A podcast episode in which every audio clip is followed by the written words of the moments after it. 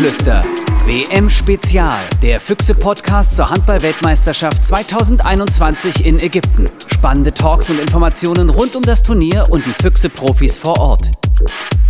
So, und da ist das erste Spiel gespielt für die deutsche Handballnationalmannschaft und es ist natürlich auch gewonnen worden. Wir wünschen euch äh, einen richtig schönen Samstagmorgen. Wir, das sind in diesem Fall der Pressesprecher der Füchse Berlin, Kim Martin Hees. Er ist mir natürlich wieder via Computer zugeschaltet. Lieber Kim, ich grüße dich. Hallo. Hallo Till. Und mein Name ist Till Mildebrat. Ich moderiere den Podcast Reviergeflüster für die Füchse Berlin. Ja, Kim, erstes Spiel der deutschen Handballnationalmannschaft ist durch. Klarer 43 zu 14 Sieg gegen Uruguay. Mal so deine Einschätzung zum Spiel gestern. Nach vorne hin, zumindest in der zweiten Halbzeit, fand ich richtig ordentlich, oder? Genau so würde ich es auch sehen. Also die erste Halbzeit war schon eher mau. Es war ein bisschen langweilig, um ehrlich zu sein. Es war der erwartet äh, eher leichte Gegner. Ähm, man kann es ja vielleicht so mit einer vierten, fünften Liga vergleichen, der Gegner aus Uruguay. Im zweiten Durchgang haben sie es dann aber echt locker über die Bühne gebracht. Ja, zur Halbzeit stand 16 zu 4 und am Ende dann, wie gesagt, 43 zu 14.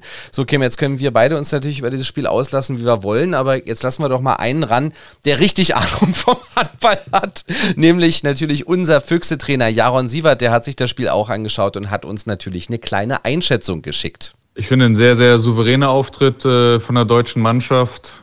Ähm, klar, so ein äh, WM-Auftakt ist äh, nie leicht, ähnlich äh, wie ein Start in der Saison. Ähm, muss man da auch erstmal reinkommen, aber haben sofort äh, von Anfang an sehr gut in der Abwehr gestanden, waren hellwach. Auch äh, wenn bei so einer Mannschaft wie Uruguay der ein oder andere unorthodoxe Abschluss kommt, ähm, haben sie da sehr konzentriert äh, bis zur Halbzeit agiert egal in welcher Konstellation. Ich finde auch in der, in der zweiten Halbzeit ähm, ja, haben sie die körperliche Überlegenheit genutzt und ab der 45. Minute weiter aufs Gas gedrückt und haben dann auf jeden Fall über die Physis hinten raus das, das gewünscht deutliche Ergebnis auch eingefahren. Ähm, war sicherlich auch wichtig, äh, jeden Spieler einzusetzen und dem äh, den Einstieg ins Turnier zu ermöglichen. Äh, von daher kann die Mannschaft, glaube ich, äh, zufrieden sein, ähm, so wie sie gespielt haben. Und ähm, ich finde, das, das macht Spaß auf, auf mehr, was äh, die WM für uns bereithalten wird.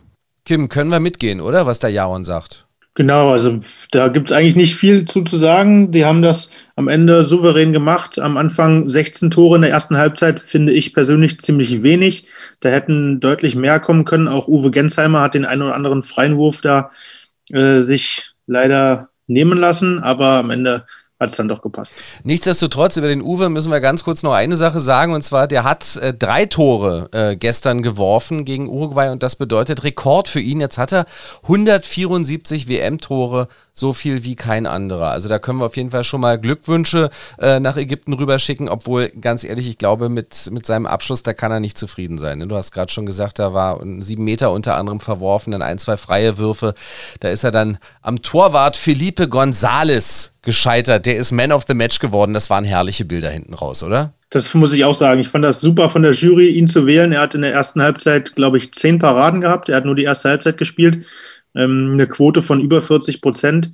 Und das war, das war für ihn wahrscheinlich der Tag seines Lebens. Ja, das wohl auf jeden Fall. Aus deutscher Sicht natürlich äh, unheimlich toll. Timo Kastening, der hat nur die zweite Halbzeit gespielt. Der deutsche Handballer des Jahres hat neun Buden gemacht, war damit der erfolgreichste Werfer. Das war schon klasse. Und auch ganz häufig ist er vom Torwart von Silvio Heinevetter bedient worden. Das sah äh, einstudiert aus, oder? Da sieht man, dass die beiden zusammen bei der MT Melsungen spielen. Ähm, das hat auch Dominik Klein im Anschluss gesagt an das Spiel.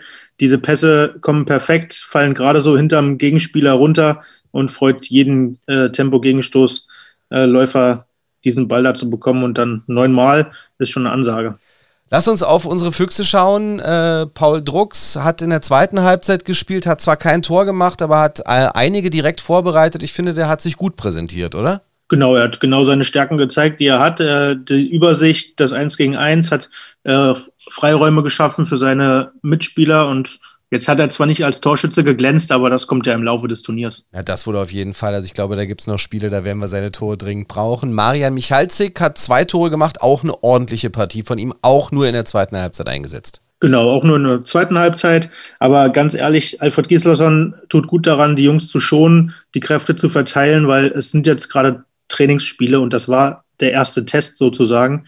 Ähm, die harten Brocken kommen dann erst im Laufe des Turniers. Jetzt haben wir nach vorne, wie gesagt, 43 deutsche Tore gesehen, das war in Ordnung. Äh, 14 Gegentore ist, denke ich mir, auch natürlich irgendwo okay. Äh, die Abwehr ist ja das, wo wir natürlich drauf schauen, einfach vor allen Dingen, weil äh, Winzek und Pekeler nicht dabei sind. Wie hat dir der Innenblock vor allen Dingen in der ersten Halbzeit mit Sebastian Firnhaber und mit Johannes Goller gefallen? Ja, Ron hat das ganz gut gesagt, schon in seiner ähm, Ansprache nach dem Spiel, beziehungsweise seiner Analyse, dass er von Anfang an funktioniert hat. Der Innenblock hat zusammengestanden, 14 Gegentore, regt sich keine Mannschaft drüber auf und jetzt geht es einfach darum, das im weiteren Verlauf des Turniers aufrechtzuerhalten und vielleicht noch zu verbessern im Zusammenspiel mit den Torhütern. Das Sportliche ist ja das eine bei dieser WM. Natürlich die Sicherheitsfrage in Corona-Zeiten das andere. Da gab es ja gerade so zum Anfang des Aufenthaltes der deutschen Mannschaft vor Ort das eine oder andere Problem, aber die scheinen behoben zu sein. Äh, Bob Hanning hat einfach auch in der Halbzeitpause in der ARD halt eben gesagt, dass wirklich gut nachgebessert worden ist äh, und dass man halt eben auch selber äh, dann noch das eine oder andere natürlich äh, versucht, zum Beispiel einfach Frühstück einzeln in den Zimmern äh, dass man halt eben da keinem äh, anderen über den Weg läuft. Du selber hast ja sicherlich auch Kontakt zu den Spielern vor Ort. Ähm, wie ist da, ich sag mal so, das Wahrnehmen der Sicherheit? Also Paul hat vorher gesagt, sie müssen jetzt unbedingt anfangen zu spielen, weil wir reden nur noch über Corona und jetzt haben sie gestern auch endlich ihr erstes Spiel gehabt. Und der DHB ist super dran. Also ich glaube, sie kümmern sich darum. Sie sagen der IHF ganz klar, das waren Abmachungen. Wenn, die daran, wenn wir uns daran nicht halten, dann müssen wir sehen, was passiert. Und dementsprechend wurde halt im Hotel auch einiges geändert die Essensregelung. Sie haben jetzt erstmal im Zimmer gefrühstückt und werden wahrscheinlich noch andere Räume öffnen, damit die Spieler nicht so eng aufeinander sitzen. Das heißt also, da sind noch nicht alle Möglichkeiten ausgeschöpft und dann hoffen wir natürlich, dass das alles gut geht. Jetzt sind aber nicht nur Marion und Paul äh, für die Füchse bei der WM dabei, sondern natürlich halt noch Jakob Holm und Lasse Andersson für Dänemark und Walter Kriens für Schweden. Die Dänen klarer Sieger gegen Bahrain, das war natürlich keine große Überraschung und auch Schweden hat mit Walter Kriens gewonnen gegen Nordmazedonien. Mazedonien 32 zu 20 hieß es da am Ende für Walter. Zumindest mit einem Tor war er mit dabei. Äh, auch ein ganz guter Auftakt gerade für die drei, oder? Auf jeden Fall. Ähm, Walter mit Schweden, das war deutlicher als erwartet. Die sind ja heute Abend schon wieder gefordert. Aber Dänemark hat die äh, leichte Gruppe und Bahrain ist wirklich kein großer Gegner. Und das ist klar, dass Dänemark sich da ähm, dementsprechend durchsetzt. Okay, du hast gerade schon gesagt, also Schweden dann heute Abend 20.30 Uhr gegen Chile und Dänemark spielt dann äh, genau wie wir morgen am Sonntag und zwar dann gegen die Demokratische Republik Kongo. Jetzt sind aber nicht nur ähm, Füchse-Spieler und ehemalige Füchse-Spieler bei der WM in Ägypten dabei, sondern auch unser ehemaliger Trainer Dagor Sigurdsson mit Japan spielte parallel gestern zur deutschen Mannschaft und du hast immer so ein bisschen hin und her geschaltet, oder? Ich hatte zwei Bildschirme bei mir habe auf dem einen Deutschland geschaut und auf dem anderen habe ich immer mal wieder rüber geschaut, weil zum einen Japan gegen Kroatien und dann auch noch Spanien und Brasilien, beides Gegner, auf die wir wahrscheinlich in der Hauptrunde treffen. Und beide Spiele sind 29-29 ausgegangen. Super spannend und für Dago freut es mich sehr und eigentlich hätten er und die Japaner den Sieg auch verdient gehabt. Also das, glaube ich, ist wirklich eins der ganz, ganz großen ersten Ausrufezeichen. Äh, ein weiteres äh, am Donnerstagabend, Norwegen gegen Frankreich. Äh, wir haben uns ja eigentlich auch festgelegt, dass die Norweger für uns klarer Titelfavorit sind und die Franzosen eigentlich so ein bisschen den Zenit überschritten haben. Aber, naja, da gab es links und rechts für uns alle eine kleine Schelle. Frankreich hat gewonnen mit 28 zu 24 gegen Norwegen. Nichtsdestotrotz, glaube ich, äh, die Norweger müssen die Titelträume jetzt nicht begraben, oder? Das auf keinen Fall. Aber sie sind, Stand jetzt, Tabellenletzter. Außerdem möchten wir euch hier im Reviergeflüster WM-Spezial auch immer noch mal so ein bisschen die kuriosen Geschichten präsentieren. Aus diesem Grunde gibt es unsere Rubrik zwischen Platte und Pyramide. Die kuriosen Geschichten rund um die Handball-Weltmeisterschaft. Und da möchten wir mal auf ein Spiel schauen, und zwar Slowenien gegen Südkorea. Das ging mit 51 zu 29 aus. Also wirklich Scheibenschießen, genau 80 Tore.